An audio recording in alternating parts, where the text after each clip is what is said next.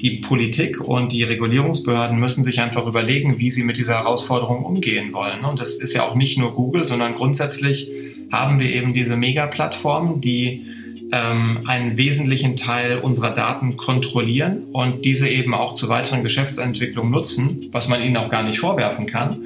Und da muss man eben als Gesellschaft oder auch als, als, als Politik sich überlegen, zu welchem Ausmaß akzeptiert man das und, und glaubt, dass es noch insgesamt innovationsförderlich ist und zu welchem Ausmaß ähm, muss man eigentlich eingreifen, um eben diese, ähm, diese Konzentrations- und Monopolisierungstendenzen zu stoppen oder denen auch entgegenzuwirken und so eben Innovation auch weiterhin möglich zu machen.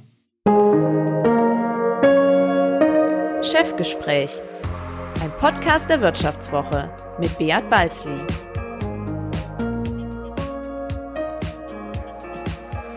Ja, herzlich willkommen zu einer weiteren Folge des Vivo Podcasts Chefgespräch. Mein Name ist Beat Balzli und ich bin der Chefredakteur der Wirtschaftswoche. Ich weiß nicht, wie es Ihnen geht, liebe Zuhörerinnen und Zuhörer, aber ich fühle mich manchmal wie der Bewohner einer digitalen Kolonie an der Leine der Vereinigten Staaten von Amerika. Ich kaufe bei Amazon, suche bei Google, telefoniere mit Apple und rege mich bei Facebook und Twitter über Fake News auf. Alle diese Konzerne streben nach einem globalen Monopol und haben es mitunter beinahe schon geschafft. In den USA fordern immer mehr Politiker die Zerschlagung der Internetgiganten. Die Machtballung macht ihnen Angst und gefährdet nicht selten die Gewinnmarge der Geschäfte ihrer Wähler. In Deutschland sieht die Stimmungslage nicht viel anders aus, womit wir bei meinem heutigen Gast wären. Wer kürzlich ein Hotel buchen wollte, schaute höchstwahrscheinlich auch auf seiner Plattform vorbei. Axel Hefer ist Schalke 04 Fan, streitet gern mit Fleischbaronen, hält totales Homeoffice für einen Irrweg und führt als CEO die Hotelsuchmaschine Trivago. Hallo Herr Hefer, schön, dass Sie heute bei mir zu Gast sind. Schönen guten Morgen. Herr Hefe, bevor wir in die Tiefen Ihres Geschäfts einsteigen und diskutieren, ob Ihre Branche im Corona-Zeitalter überhaupt noch eine Zukunft hat, muss ich Ihnen eine ganz persönliche Frage stellen. Haben Sie sich eigentlich früher auf dem Schulhof auch mal geprügelt? da muss ich nachdenken. Also ausschließen will ich es nicht, aber zumindest nicht regelmäßig. Mhm. Aber so einem gepflegten Streit gehen Sie nicht aus dem Weg, oder? Oder täuscht Eindruck? Äh, wenn ich von, von meiner Meinung überzeugt bin, dann denke ich schon, dass man, dass man seine Meinung auch vertreten muss. Ja, absolut. Gut, Sie scheuen ja davon nichts zurück. Wie war das, wie war das jetzt nochmal im Aufsichtsrat von Schalke 04 damals? Da haben Sie sich ja den Fleischbaron Clemens Tönnies vorgenommen und ihn hart attackiert, oder? Ja, das klingt jetzt so, als ob wir da eine persönliche Fehde gehabt hätten. Ähm, die Sache war ein bisschen anders. Also ich bin in den Aufsichtsrat gewählt worden und ähm, habe mich dann so ein bisschen daran gestoßen, dass gewisse Arbeitsweisen aus meiner Sicht nicht, äh, nicht äh, optimal gewesen sind. Und zwar da ganz konkret eigentlich um die Tatsache, dass alle wesentlichen Investitionsentscheidungen beim Fußballverein, nämlich äh, Spielertransfers außerhalb von einem Aufsichtsrat in einem Ausschuss entschieden worden sind. Und ähm, habe da ganz klar meine Meinung zu kundgetan, auch gesagt, dass das bei einer AG natürlich äh, auf keinen Fall ginge. Und das, äh, da gab es dann unterschiedliche Sichtweisen. Denn äh, für diejenigen, die in dem Ausschuss gesessen haben, ähm, war das natürlich ganz praktisch, ähm, diese Entscheidung nicht immer mit dem Gesamtaufsichtsrat diskutieren zu müssen. Ja, und Herr Tönnies fand das natürlich nicht lustig, Ihre Kritik. Und den Kampf haben Sie am Schluss verloren, oder? Muss man so sagen. Ja, also den, den äh, in der Sache nicht, ähm, denn ähm, dadurch, dass ich ähm, ein Gutachten in Auftrag gegeben habe, was äh, auch meine Sicht bestätigt hat, ähm, dann temporär suspendiert worden und die Suspendierung ist natürlich äh, ähm, dann vom Landgericht aufgehoben worden. So gesehen in der Sache ähm, äh, haben ja eigentlich alle alle Leute zugestimmt ähm, und es ist auch äh, geändert worden im Nachhinein in der Abwicklung. Äh, aber ich bin nicht mehr im Aufsichtsrat, ähm, wo ich ehrlicherweise gerade auch, ähm, auch relativ froh bin, dass das nicht mehr der Fall ist, denn die Situation hat sich ja sicherlich äh, nicht ähm, vorteilhaft entwickelt. Hm. Aber gut, man muss schon sagen, sie mussten das Schlachtfeld verlassen und Tönnies äh, ging zumindest temporär als Sieger hervor. Aber jetzt haben sie sich wohl gesagt, äh, wenn ich das so ihre weitere Laufbahn mir so angucke, Tönnies war vielleicht als Gegner ein paar Nummern zu klein, oder? Ich versuche es jetzt mal mit Google, sagen sie sich neuestens, äh, zusammen mit Get Your Guide, Flixbus und anderen Reiseanbietern wollen sie nun gegen den Suchgiganten äh, Front machen. Was war jetzt der konkrete aktuelle Auslöser dafür? Also ich, ich, ich glaube, konkrete Auslöser ähm, ist natürlich die, die Corona-Krise, aber grundsätzlich gibt es ja schon seit, seit Jahren Kritik an den großen Plattformen.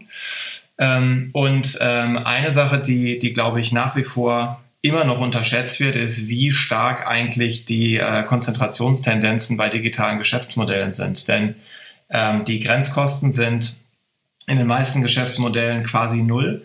Und dadurch hat man einfach natürliche Monopole.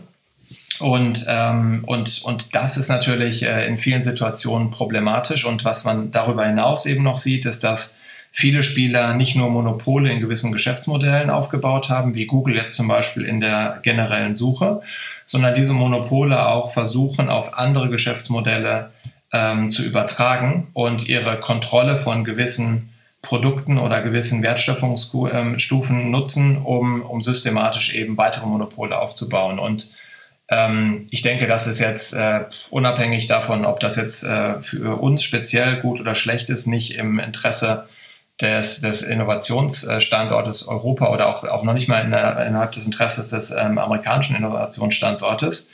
Ähm, denn Monopole sind, wie wir alle wissen, am Ende des Tages für den, von den Konsumenten negativ. Aber was jetzt konkret Ihr Geschäft anbetrifft, so versucht Google ja jetzt Ihnen und anderen Reiseanbietern direkt mehr oder weniger Konkurrenz zu machen, oder? Wie schwer trifft Sie das? Das ist jetzt auch nichts Neues. Ne? Das macht Google jetzt in unserem Fall schon seit Jahren. Ähm, Aber es nimmt, und, nimmt zu, ähm, oder die Intensität, oder nicht? Es nimmt, genau, es nimmt immer mehr zu und äh, Wettbewerb grundsätzlich ist natürlich nichts Schlechtes. Also was, was ähm, ich an, an der Situation eigentlich ähm, ärgerlich finde, ist, dass eben kein fairer Wettbewerb ist. Ne?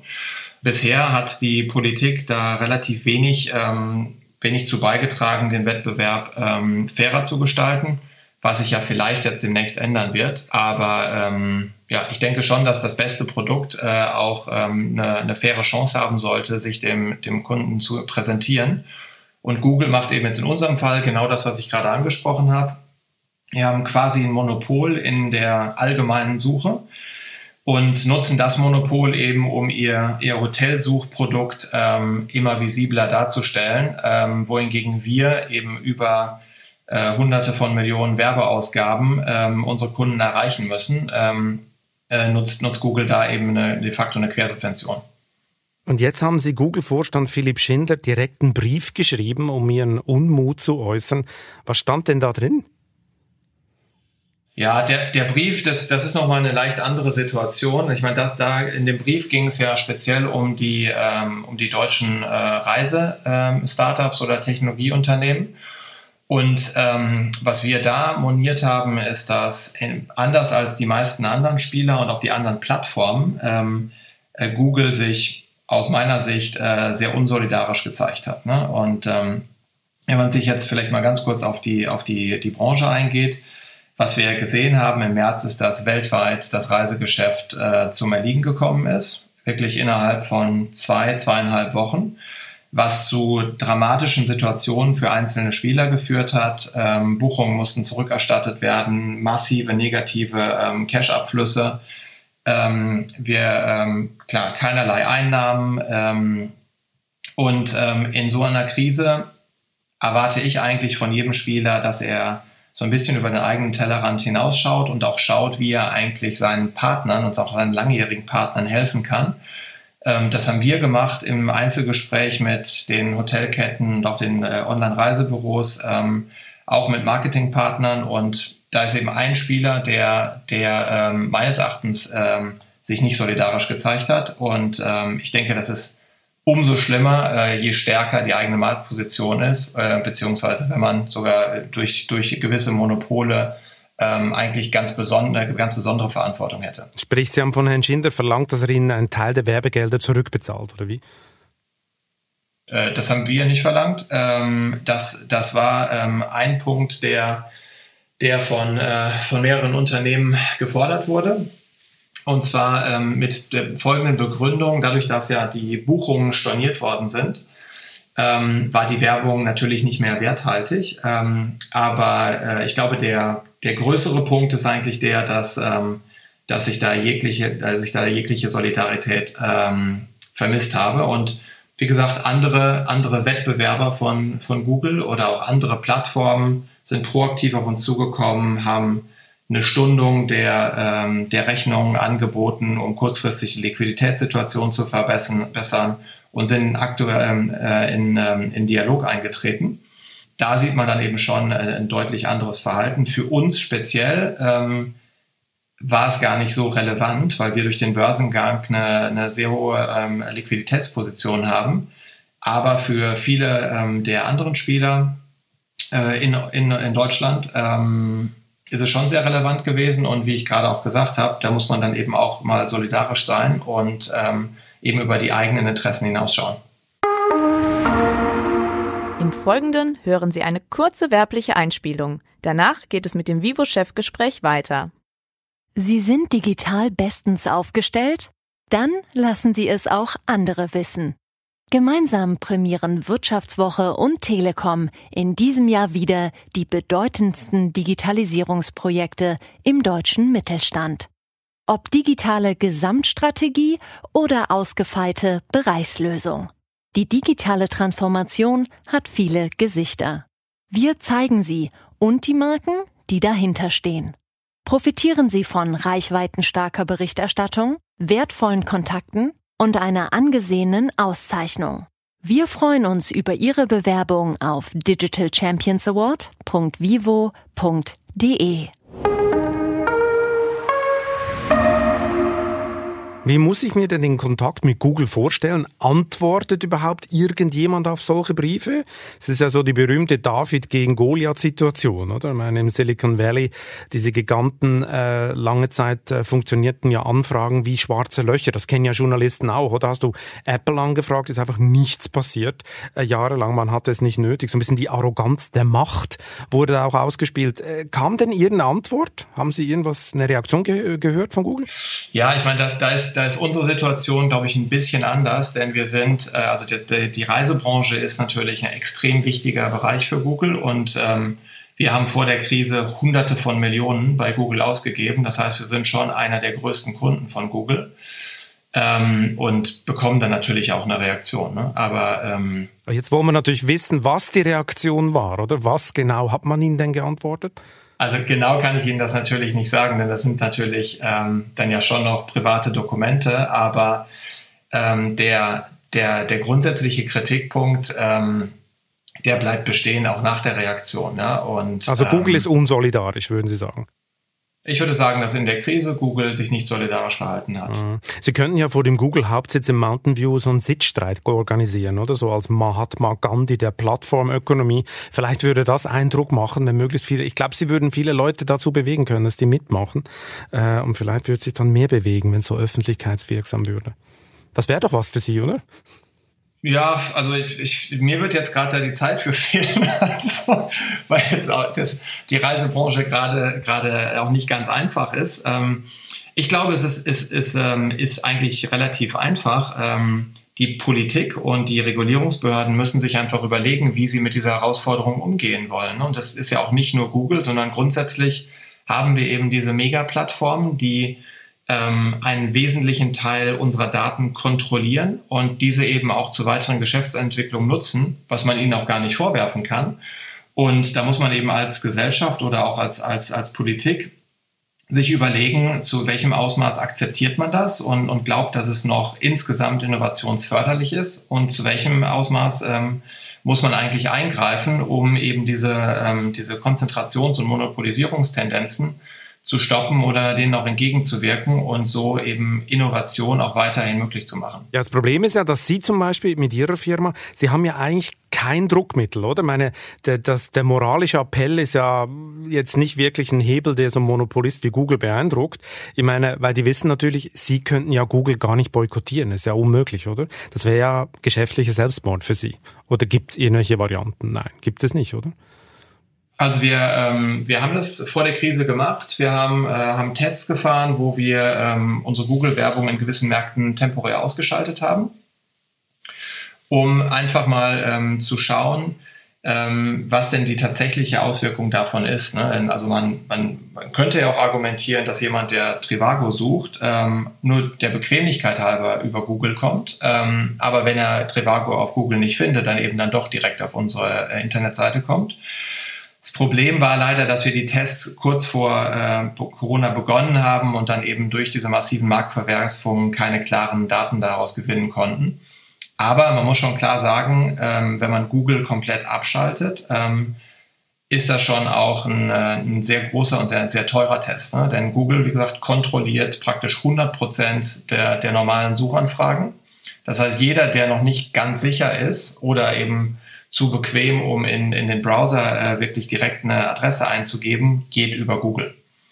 Ja, und ähm, man kann das schon machen, aber ähm, ja, man muss schon mutig sein. Gibt es denn in so einer Situation auch rechtliche Mittel? Haben Sie sowas mal prüfen lassen? Gibt es irgendwelche Möglichkeiten gegen Google zu klagen wegen Wettbewerbsbehinderung, unlauterem Wettbewerb oder gibt es sonstige Ansätze? Also es gibt ja permanent äh, ähm, Ermittlungen der Europäischen Kommission. Äh, ähm, im, Im Bereich Google Shopping ähm, ist da ja auch eine Entscheidung gefallen. Ähm, von, schon, schon ein bisschen her, ich würde sagen vor ein oder zwei Jahren, ich müsste es nachschauen. Ähm, das Problem an diesen Beschwerden ist, dass sie eben unendlich lange dauern. Ja, und ähm, die, äh, ja, man, man kann diese Beschwerden natürlich auch bewusst in die Länge ziehen. Und deswegen ist das schon ein relativ frustrierendes Unterfangen. Ähm, und ähm, wir haben jetzt äh, da noch, noch, noch keinerlei Beschwerden eingereicht. Planen Sie denn, das noch zu tun? Ausschließen würde ich es nicht, aber ich glaube, ein, ein wesentliches Problem müsste ähm, erst von der, von der Politik gelöst werden, dass eben diese, diese Verfahren so lange dauern. Ähm, wenn Sie jetzt äh, sechs, sieben, acht Jahre ein Verfahren haben, ist das eben nicht wie in der, ich weiß nicht, Chemieindustrie oder Automobilindustrie, dass man da vielleicht einen Innovationszyklus hat, sondern in der Zeit hat sich das Geschäft komplett geändert. Da hat sich auch der Wettbewerb komplett geändert. Ähm, und ähm, und die, die, die Verfahren dauern eigentlich für die Geschwindigkeit von digitalen ähm, Wettbewerb viel, viel, viel zu lange. Mhm, mh. Und ja. das muss einfach adressiert werden. Wir haben es ja schon angetönt, weil früher waren die Deutschen von den Ölscheichs abhängig, heute sind sie von den Datenscheichs, oder? Und plötzlich reden alle von der digitalen Kolonie Deutschland, respektive von der digitalen Souveränität, die man wieder erlangen müsse. Also Sie würden schon sagen, dass die hiesige Politik die Entwicklung komplett verschlafen hat, oder? Also ich denke, dass, dass wir, ähm, dass wir zumindest keine klare eigene Meinung haben. Ja? Also wenn man, wenn man, wenn man sich die Situation anschaut, ist es so, dass die Amerikaner einen riesen Heimatmarkt haben und ähm, auch ihre großen, großen Technologieunternehmen de facto nicht besteuern, ja, durch Steuerschlupflöcher. Die Chinesen ähm, haben einen abgeschotteten Markt, wo wenige Konglomerate eigentlich den Markt komplett beherrschen und auch einen riesigen Heimatmarkt. Und in Europa haben wir schon viele innovative Unternehmen, die aber, sobald sie dann groß genug werden, das Interesse der großen chinesischen oder großen amerikanischen Konzerne wecken und äh, die dann eben systematisch in ihre Geschäftsfelder eindringen. Und da muss man sich einfach, ähm, da muss man einfach sich mal fragen, was ist denn eigentlich die Strategie von Europa in, in, diesem, ähm, in diesem Gesamtbild? Mhm. Und was ist dann die Lösung? Was, was fordern Sie?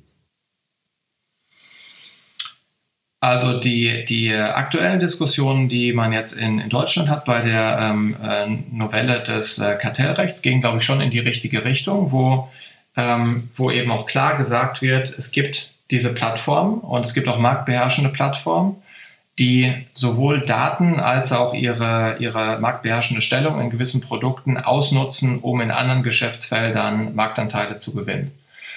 Ähm, die Frage ist allerdings, ob ob die Gesetzesnovelle ein Papiertiger wird oder ob sie auch tatsächlich eine Auswirkung hat. Und da geht es dann natürlich schon ans Detail. Ne? Also wer muss zum Beispiel den Marktmissbrauch beweisen? Das ist extrem schwierig äh, für uns jetzt zum Beispiel Marktmissbrauch von, von Google zu beweisen, weil wir gar nicht auf die Daten zugreifen können. Ne? Ähm, das heißt, je nachdem, wie, äh, wie dann genau die Beweislast formuliert ist, ähm, kann es sein, dass, dass der Effekt ähm, der Gesetzesänderung sehr klein oder auch sehr groß ist. Das heißt, Sie sind jetzt gerade mitten in der Lobbyierungsphase, damit Sie dieses Gesetz noch möglichst scharf hinkriegen und bearbeiten alle möglichen Politiker oder wie muss ich mir das vorstellen? Also wir sind, wir sind äh, sicherlich keine Experten in Lobbyarbeit äh, und, und auch, auch nicht in, in Pressearbeit, sondern eigentlich äh, konzentrieren wir uns darauf, gute Produkte zu bauen. Ähm, ich glaube aber, es ist insgesamt schon wichtig, ähm, einfach die, den, die, die, unsere Sichtweise ähm, auch mal klar zu erläutern und auch die Probleme aufzuzeigen, denn ähm, in der, in der öffentlichen Diskussion äh, in Deutschland dominiert, dominieren natürlich schon eher traditionelle äh, Branchen wie die Automobilindustrie oder die Chemieindustrie. Und die Interessen der, ähm, der immer zahlreich werdenden Technologieunternehmen sind nicht so, so ähm, prominent und so bekannt immer noch Neuland, wie das äh, Frau Merkel mal vor ein paar Jahren äh, genannt hat. Jetzt ist ja so, Google spielt gegenüber Ihnen sein faktisches Monopol aus. Aber das ist ja in einer Plattformökonomie ist das ja der systemimmanente Fehler, der den, Web, äh, den Wettbewerb ausschaltet, oder? The winner takes it all. Das ist das Grundgesetz dieser, äh, dieser Internetökonomie. Äh, in Stanford sind, glaube ich, die bestbesuchten Kurse sind die, wie man ein Monopol äh, aufbaut. Also sie sind da doch, äh, sie funktionieren ja alle gleich in dieser Ökonomie. Jeder will ja ein Monopol ähm, mit seiner Marke aufbauen. Und da ist doch Trivago auch ein klassischer Vertreter dieser Philosophie, oder? Sie müssten doch, oder Sie haben doch sicher mal das Ziel gehabt, möglichst groß und dominant zu werden, oder? Also eigentlich das, was Sie Google vorwerfen, wollten Sie doch selber auch mal oder sollten Sie doch auch wollen, weil nur so können Sie ja überleben mit Ihrem Geschäftsmodell. Also es gibt natürlich massive Skaleneffekte, das ist, das ist völlig klar und die gibt es in unserem Geschäftsmodell genauso wie dem von Google, denn de facto bieten wir auch eine Suche an. Also das Produkt ist, ist eigentlich ja gar nicht so anders. Ich glaube, und, und, ähm, und das ist, ist ein strukturelles Problem, das, da haben Sie absolut recht. Ähm, ich glaube, es ist aber nochmal leicht anders gelagert, wenn man ein Monopol in einer Wertschöpfungskette erreicht hat und das dann nutzt, um immer weitere Monopole aufzubauen. Ja, und, und ich bin jetzt kein Politiker und, und muss zum Glück da auch die Entscheidung nicht treffen, aber man muss auf der einen Seite natürlich ähm, ähm, sich entscheiden, wie man eben mit diesen natürlichen Monopolen umgehen möchte. Und dann ist die zweite Entscheidung aber, äh, ob man diesen natürlichen Monopolisten erlauben möchte, äh, von einem Startpunkt immer weitere Monopole aufzubauen und so ähm, immer, einen, immer einen größeren Teil der Wertschöpfung zu kontrollieren. Und da ähm, ist aus meiner Sicht ähm, dass das aktuelle Vorgehen, nämlich das nicht zu beschränken, nicht im, äh, im Interesse des Konsumenten, ähm, weil Innovation immer schwieriger wird, je, je größer die Monopole sind und über je mehr Wertschöpfungsstufen sich die Monopole eigentlich erstrecken. Also Sie würden die Forderung auch unterschreiben, dass man diese Monopole zerschlägt, dass man Google, Facebook, wie sie alle heißen, dass man sie zerschlägt, weil sie zu mächtig sind? Ob Zerschlagung der richtige Weg ist oder nicht, das ist, ist eine sehr kontroverse Diskussion. Ne? Also der, der Vorteil einer Zerschlagung ist, dass man nicht permanent regulieren muss. Ähm, und äh, eine permanente Regulierung hat natürlich auch das Risiko der Überregulierung, ähm, was dann wieder innovationsfeindlich ist. Ähm, auf der anderen Seite gibt es natürlich auch schon gewisse Nutzen, ähm, die, man, die man durch eine gewisse Größe hat. Ja, also wenn man zerschlägt, muss man genau, genau schauen, was ist überhaupt die richtige Ebene, auf der man äh, Unternehmen auseinanderzieht, sodass der Kundennutzen nach wie vor gewährleistet wird. Aber grundsätzlich ist, glaube ich, eine, eine einmalige äh, Adressierung des Problems besser als eine permanente Regulierung. Aber ich glaube, das ein, der ein oder andere Weg äh, muss gegangen werden, äh, weil sich sonst die äh, Konzentrationstendenzen immer weiter fortschreiben werden und ähm, in nicht allzu ferner Zukunft wahrscheinlich auch die Automobilindustrie ähm, das zu spüren bekommen wird, wenn dann eben ein Apple und ein Google stärker ähm, nach der, der Softwarekontrolle des Fahrzeugs greifen. Ja, und die ganzen Cloud-Dienstleistungen, die heute angeboten werden, die deutsche Automobilhersteller schon nutzen, die sitzen natürlich alle in den USA, oder? Das ist Amazon äh, ganz weit vorne zum Beispiel. Ja, Amazon, Google, Microsoft sind sicherlich mit Abstand führend. Die Chinesen kommen auch stärker auf den Markt. Aber deutsche Anbieter spielen praktisch keine Rolle. Hm. Haben Sie da überhaupt noch Hoffnung? Es klingt ja so ein bisschen wie Endzeitstimmung, oder? Jetzt hat zwar Peter Altmaier pusht jetzt die Gaia X irgendwie, die europäische Cloud-Lösung, aber da sagen mir viele schon, ja, das, ist, das wird jetzt kein Substitut, das kann das eine oder die eine oder andere Dienstleistung ein bisschen über, äh, ähm, äh, übernehmen oder ergänzen, aber äh, das drückt jetzt die Amerikaner nicht aus dem Markt. Ist das Rennen gelaufen? Das kann ich ehrlich gesagt nicht, nicht gut genug einschätzen. Ähm, also wir haben, haben gerade unsere Cloud-Dienste konsolidiert oder sind gerade dabei, sie zu konsolidieren und da haben europäische Anbieter keine Rolle gespielt. Ähm, ob es in Zukunft nochmal Technologiebrüche geben wird, die dann eben für, für neue Spieler auch wieder eine Chance bieten können, das kann ich nicht sagen. Hm. Kommen wir nochmal zurück zu Ihrem äh, äh, eigenen Unternehmen. Wir haben ja vorher festgestellt, dass so dass das Streben nach der marktbeherrschenden Stellung, das ist ja systemimmanent, das ist eigentlich auch bei einer Trivago systemimmanent. Jetzt ist es ja offenbar so, dass das aber bei Trivago nur noch ganz wenige Leute glauben. Also, dass da noch viel Fantasie in ihrem Geschäft ist, dass da noch viel Marktbeherrschung kommt, weil trotz boomender Börse in den letzten Jahren war der Absturz ihres Aktienkurses ja dramatisch. Was ist, was ist denn da schiefgelaufen bei Ihnen? Das ist, ist, eine, ist eine sehr, sehr äh, komplexe Frage. Ähm, ich glaube, da muss man so ein bisschen ausholen. Ne? Also wir sind als wir an die Börse gegangen sind, ähm, sind wir knapp 70 Prozent gewachsen. Ähm, äh, also waren auf einem extrem starken Wachstumskurs und hatten wirklich die Jahre vorher jedes Jahr neue Märkte eröffnet, Fernsehwerbung angefangen zu schalten, die Marke aufgebaut ähm, und, und äh, immer mehr Kunden dazu gewonnen.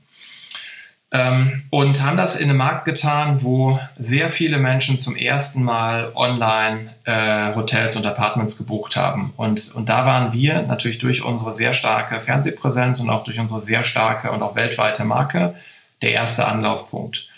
So, was, was sich dann geändert hat, ist, dass Grund, insgesamt das Marktwachstum sich abgeschwächt hat, weil gewisse Altersklassen natürlich komplett online bereit sind ja, und, und es immer weniger Menschen gibt, die noch nie online äh, ihr Hotel gebucht haben. Ähm, und ähm, dieses, dieses, Abschwe dieses Abschwächen des Gesamtmarktwachstums ähm, hat dann auch zu einer veränderten Wettbewerbsdynamik geführt. Ähm, und zwar zum, zum, zum härteren Wettbewerb, logischerweise, wie in jeder Industrie, sowohl von Google als auch ähm, mit unseren großen Kunden, äh, Booking Holding und Expedia Group. Ähm, und äh, dadurch ist unser, unser Wachstum äh, relativ stark eingebrochen.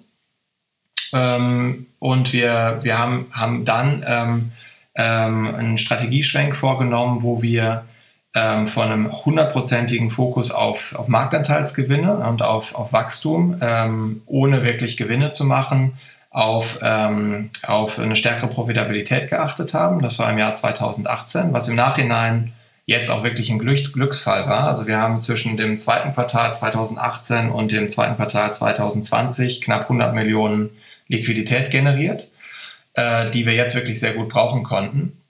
Und dann ist natürlich das, das Dritte ist jetzt, dass durch die, die Corona-Pandemie ähm, es völlig unklar ist, zu welchem Zeitpunkt genau welche Reiseaktivitäten wir wieder zurückkommen werden und die Unsicherheit in der Branche natürlich groß ist. Ne? Und wenn man den härteren Wettbewerb, insbesondere auch mit Google, ähm, plus dann eben die, die unklaren äh, Marktchancen ähm, übereinander legt, ist es, ist es eben natürlich sehr schwierig für Investoren in dem Bereich zu investieren.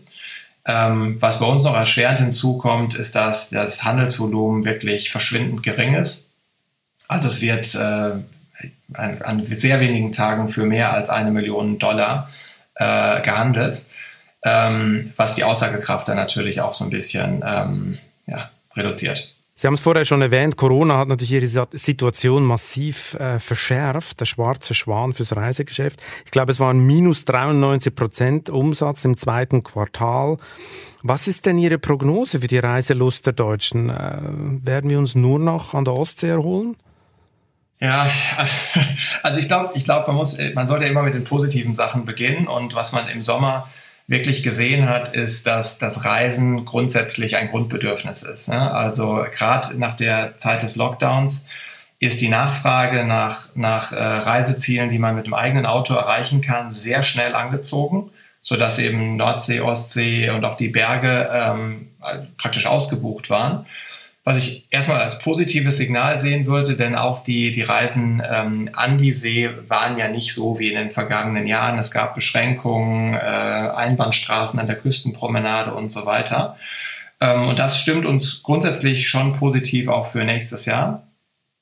Ähm, was schwieriger, äh, was schwieriger sind eigentlich die anderen Segmente. Ne? Also dass der, der Familien-Sommerurlaub ist, ist das, was, was ähm, glaube ich, relativ klar als erstes zurückgekommen ist und auch nächstes Jahr da sein wird.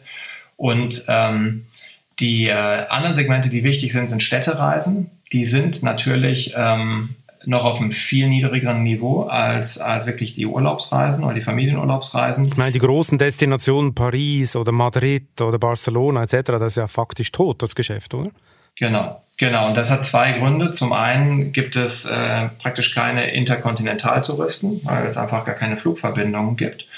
Und natürlich auch, dass vielleicht jetzt nicht gerade ähm, der erste Gedanke ist, dass man jetzt ja, aus China nach, nach Madrid fliegen möchte oder andersrum. Das andere ist, dass die Städte natürlich auch an einem gewissen Maß an Attraktivität eingebüßt haben, denn gerade diese, diese, diese Dichte von Menschen und Angeboten ist ja das, was eben diese Großstädte auch ausmacht. Ähm, man muss ja hingegen auch sagen, es haben, haben viele natürlich jetzt auch gut reagiert. Also wenn man jetzt sich Berlin anschaut, sind die Museen sind wieder geöffnet, ähm, äh, Theater ähm, äh, haben angefangen wieder wieder zu operieren, die Restaurants sind geöffnet. Also man kann schon eine Menge machen. Aber ähm, der Gedanke, dass man, dass man eben in Großstädte geht, wo eben viele Leute sind, ähm, der ist für viele, äh, viele Menschen aktuell einfach nicht so attraktiv, wie es in der Vergangenheit war. Die, die es trotzdem wagen, können ja dann von erheblichen Preisnachlässen profitieren. Geben Sie uns doch mal einen Tipp, oder, für die absoluten Schnäppchenjäger, die hier zuhören. Wo gibt's denn die größten Nachlässe? In welcher Destination? Also der, der Top-Tipp, den, den ich bisher gehört habe, war Venedig, äh, weil äh, gar nicht unbedingt, weil man, weil man so viel Geld sparen kann, sondern weil man die Stadt äh, mit einem viel erträglichen Ausmaß an Touristen ähm, besuchen kann. Ähm, man muss natürlich auch die aktuelle ähm, ähm, Infizierungszahlen äh, berücksichtigen. Also der Tipp wäre eigentlich sehr kurzfristig zu verreisen und ähm, in ein Ziel zu fahren, was normalerweise komplett überlaufen ist. Mit welchen Maßnahmen wollen Sie denn Trivago noch retten? Muss Sie noch mehr Personal abbauen? Gibt es irgendwelche Zusammenschlüsse, Kooperationen? Also der, der Herbst ist grundsätzlich natürlich eine, eine, äh, eh schwächer vom, vom äh, Buchungsvolumen als der Sommer. So gesehen ähm, ist es nicht ganz so schlimm, wie, wie die Buchungslage im Herbst ist. Ähm, wir haben allerdings direkt zu Beginn der, ähm, der Krise, also im April, ähm, uns, uns hingesetzt und gesagt, was, wie sieht, wird denn eigentlich der Reisemarkt sich entwickeln? Wie groß wird er sein und auch was, was wird die Veränderung der Kundenbedürfnisse sein? Und haben darauf basierend dann eben unsere, ähm, unsere Organisation restrukturiert. Und ähm, ich sehe überhaupt gar keinen Anlass, äh, davon abzuweichen, denn ähm, selbst bei steigendem Infektionsgeschehen jetzt im vierten Quartal sind das alles noch Szenarien, die wir äh, durchgespielt haben. Mhm. Sie haben ja bereits Büros geschlossen, Sie haben Ihre eigentlich existenzielle Werbung äh, massiv runtergeschraubt. Äh, für mich sieht das so aus, als würden Sie sich zu Tode schrumpfen. Ja, das, das kann, man, kann man so sehen. Auf der anderen Seite ähm, muss man sich auch überlegen, ob man, ähm, ob man wirklich ähm, Menschen zum Reisen animieren möchte, wenn es eigentlich unvernünftig ist zu reisen. Ja, und das, das ist nicht ganz so einfach wenn man sich, ähm, wenn man sich die doch starke Dynamik äh, des Infektionsgeschehens anguckt in Spanien, ähm, gibt es jetzt schon wieder Regionen, wo, ähm, wo die Krankenhausbetten knapp werden. Ist das, ist das dann ein Land, wo wir landesweit Fernsehwerbung machen sollten, um, um wirklich Reisen zu, ähm, zum Reisen zu motivieren? Also ich denke eigentlich nicht. Ähm, äh, Online-Werbung kann man natürlich immer viel besser dosieren, aber bei, bei Fernsehwerbung ist es schon so, dass man grundsätzlich eine Situation braucht, wo man glaubt, dass das Reisen sinnvoll und positiv ist und wo man das nicht nur selber glaubt, sondern auch ähm, ein, ein nicht kleiner Teil der Bevölkerung das genauso sieht. Und deswegen haben wir im Sommer in den meisten großen Märkten äh, auch Fernsehkampagnen gefahren, ähm, im Juli und im August, haben dann aber ähm, die Aktivitäten jetzt schon wieder runtergefahren weil wir gesagt haben, die, die normale Grippesaison kommt ja, und der Herbst kommt, es wird kühler, äh, Menschen verbringen mehr Zeit ähm, im Inneren. Und äh, da wollen wir erstmal abwarten, wie denn genau sich die Situation entwickelt und äh, wie auch die, ähm, das Zusammenspiel von der normalen Grippe mit, mit Corona ähm, äh, laufen wird, was, glaube ich, unvorhersehbar ist. Ähm, und wir werden, ähm, wenn, die, wenn die Situation sich stabilisiert und auch in die nächste stärkere Buchungssaison, also ähm, direkt nach Weihnachten reingeht, sicherlich auch wieder Werbung, Werbung äh, schalten. Ähm, aber es ist, es ist nicht ganz so einfach, ähm, die verschiedenen äh, sehr schnell sich ändernden Situationen äh, gegeneinander abzuwägen. Also für mich sehen Sie aus, als seien Sie unheimlich in einem Sandwich, oder? Sie haben einerseits diese Machtballung von Google, die Ihnen richtig Sorge bereitet. Äh, äh, der Finanzmarkt traut Ihnen nicht viel zu. Jetzt haben Sie Corona. Also in so einer Krisensituation muss man sich eigentlich neue finden, oder? Also zum Beispiel Wohnmobilhersteller, die produzieren jetzt gerade Corona-Testmobile. Gibt es denn auch bei Ihnen völlig neue Geschäftsideen, anstatt am alten Geschäftsmodell zu schrauben, wo Sie sagen, wir machen was total Neues? Also irgendwie, hey Chef, kommt jemand zu Ihnen ins Büro und sagt, wir müssen was ganz anderes machen? Also grundsätzlich ist das, ist das genau die Chance natürlich. Ne? Also Corona würde ich, würde ich sagen, ähm, ist natürlich, natürlich für, das, für das Geschäft in diesem Jahr und auch im nächsten Jahr äh, sicherlich eine Herausforderung, aber strategisch eine Riesenchance. Denn ähm, was sicherlich unser Wettbewerbsvorteil gegenüber unseren größeren Wettbewerbern ist, ist, dass wir sehr schnell agieren können, sehr schnell entscheiden können ähm, und uns auch sehr schnell äh, dynamisch anpassen können. Das haben wir in der Vergangenheit immer wieder bewiesen.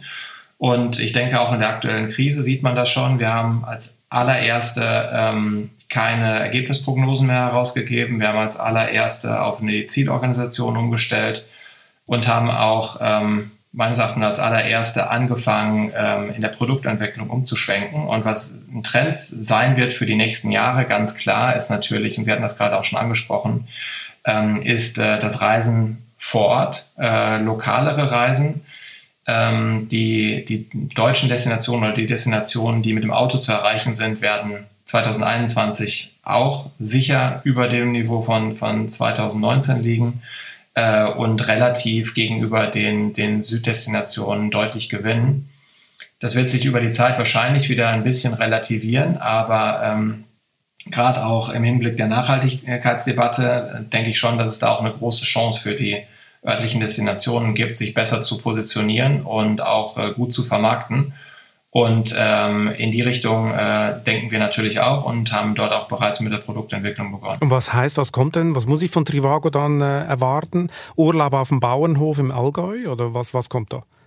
Also konkret es ist ein, eine, ähm, eine, eine Herausforderung, wenn Sie sich unser aktuelles Produkt anschauen, unser Kernprodukt, ähm, das Produkt ist darauf optimiert, dass Sie schon wissen, wo Sie hin möchten. Ja, also wenn Sie nach Berlin reisen möchten, ungefähr wissen, in welchen, in welchen Teil von Berlin und äh, ungefähr eine Vorstellung haben, was für eine Art von Hotel Sie bevorzugen oder was für ein Apartment, ähm, ist unsere Seite die schnellste, äh, Ihnen wirklich ähm, die, den kompletten Überblick zu geben, ähm, was für Optionen zur Verfügung stehen, zu welchen Preisen die wo gebucht werden können. So, in der aktuellen Situation ist es ja ein bisschen anders. Man hat vielleicht schon mal ein Ziel im Kopf, wo man gerne hin möchte, aber grundsätzlich sind ja viele von den Zielen, wo man eigentlich hin wollte, gerade nicht zu erreichen. Das heißt, man braucht eigentlich ja neue Ideen und denkt andersrum, ich möchte maximal sechs, sieben Stunden mit dem Auto fahren. Was gibt's denn eigentlich für spannende Ziele und gibt's denn da auch wirklich attraktive Hotelangebote? Und diese komplett umgedrehte Logik ähm, ist was, wo wir ähm, jetzt seit einer längeren Zeit schon dran arbeiten und ähm, wo auch in nicht allzu ferner Zukunft äh, Sie von uns neue Produkte erwarten können. Das heißt, ich gebe dann ein, ich will kein Corona kriegen, fünf Stunden Auto fahren und ich brauche einen Strand und dann liefert mir Trivago, was diese Kombination hergibt. Genau, es ist genau, es ist genau andersrum als unser bestehendes Produkt. Ja. Okay. Der Vorteil an Corona ist ja auch das Homeoffice, obwohl Sie es, glaube ich, nicht so wahnsinnig toll finden, aber im Homeoffice kann man ja in Ruhe über solche Fragen dann nachdenken und über neue Geschäftsmodelle. Wo waren Sie persönlich eigentlich zuletzt? Zuletzt im Urlaub? Ich war an der Ostsee ein paar Tage. Ähm, und ähm, ja, wir wollten eigentlich irgendwo hinfliegen, haben das dann natürlich abgesagt und haben dann tatsächlich noch ein, ein Apartment gefunden, äh, wo wir dann ein paar Tage ja, die, die Ostsee genießen konnten. Und in diesem Urlaub haben Sie sich in einer ruhigen Minute überlegt und gefragt, was Sie, was Sie sich bloß dabei gedacht haben, diesen CEO-Job zu übernehmen, oder? Nee, eigentlich nicht. Ähm, da, da, äh, da, da, hat man gar nicht so viel Zeit für. Ähm, nee, ich glaube, ich glaub, ähm, das ist natürlich eine, eine extrem herausfordernde Zeit gewesen oder ist auch immer noch eine sehr herausfordernde Zeit. Auf der anderen Seite ist es aber auch eine Zeit, die strategisch extrem spannend ist und, und viel spannender eigentlich als, als die Jahre zuvor, wo man zwar eine, eine, eine positive Entwicklung der Geschäftszahlen gehabt hat, aber ähm, strategisch natürlich eine, eine viel festgefahrene Richtung ähm, eingeschlagen hat und auch die Wettbewerber sich eigentlich nicht groß verändert haben.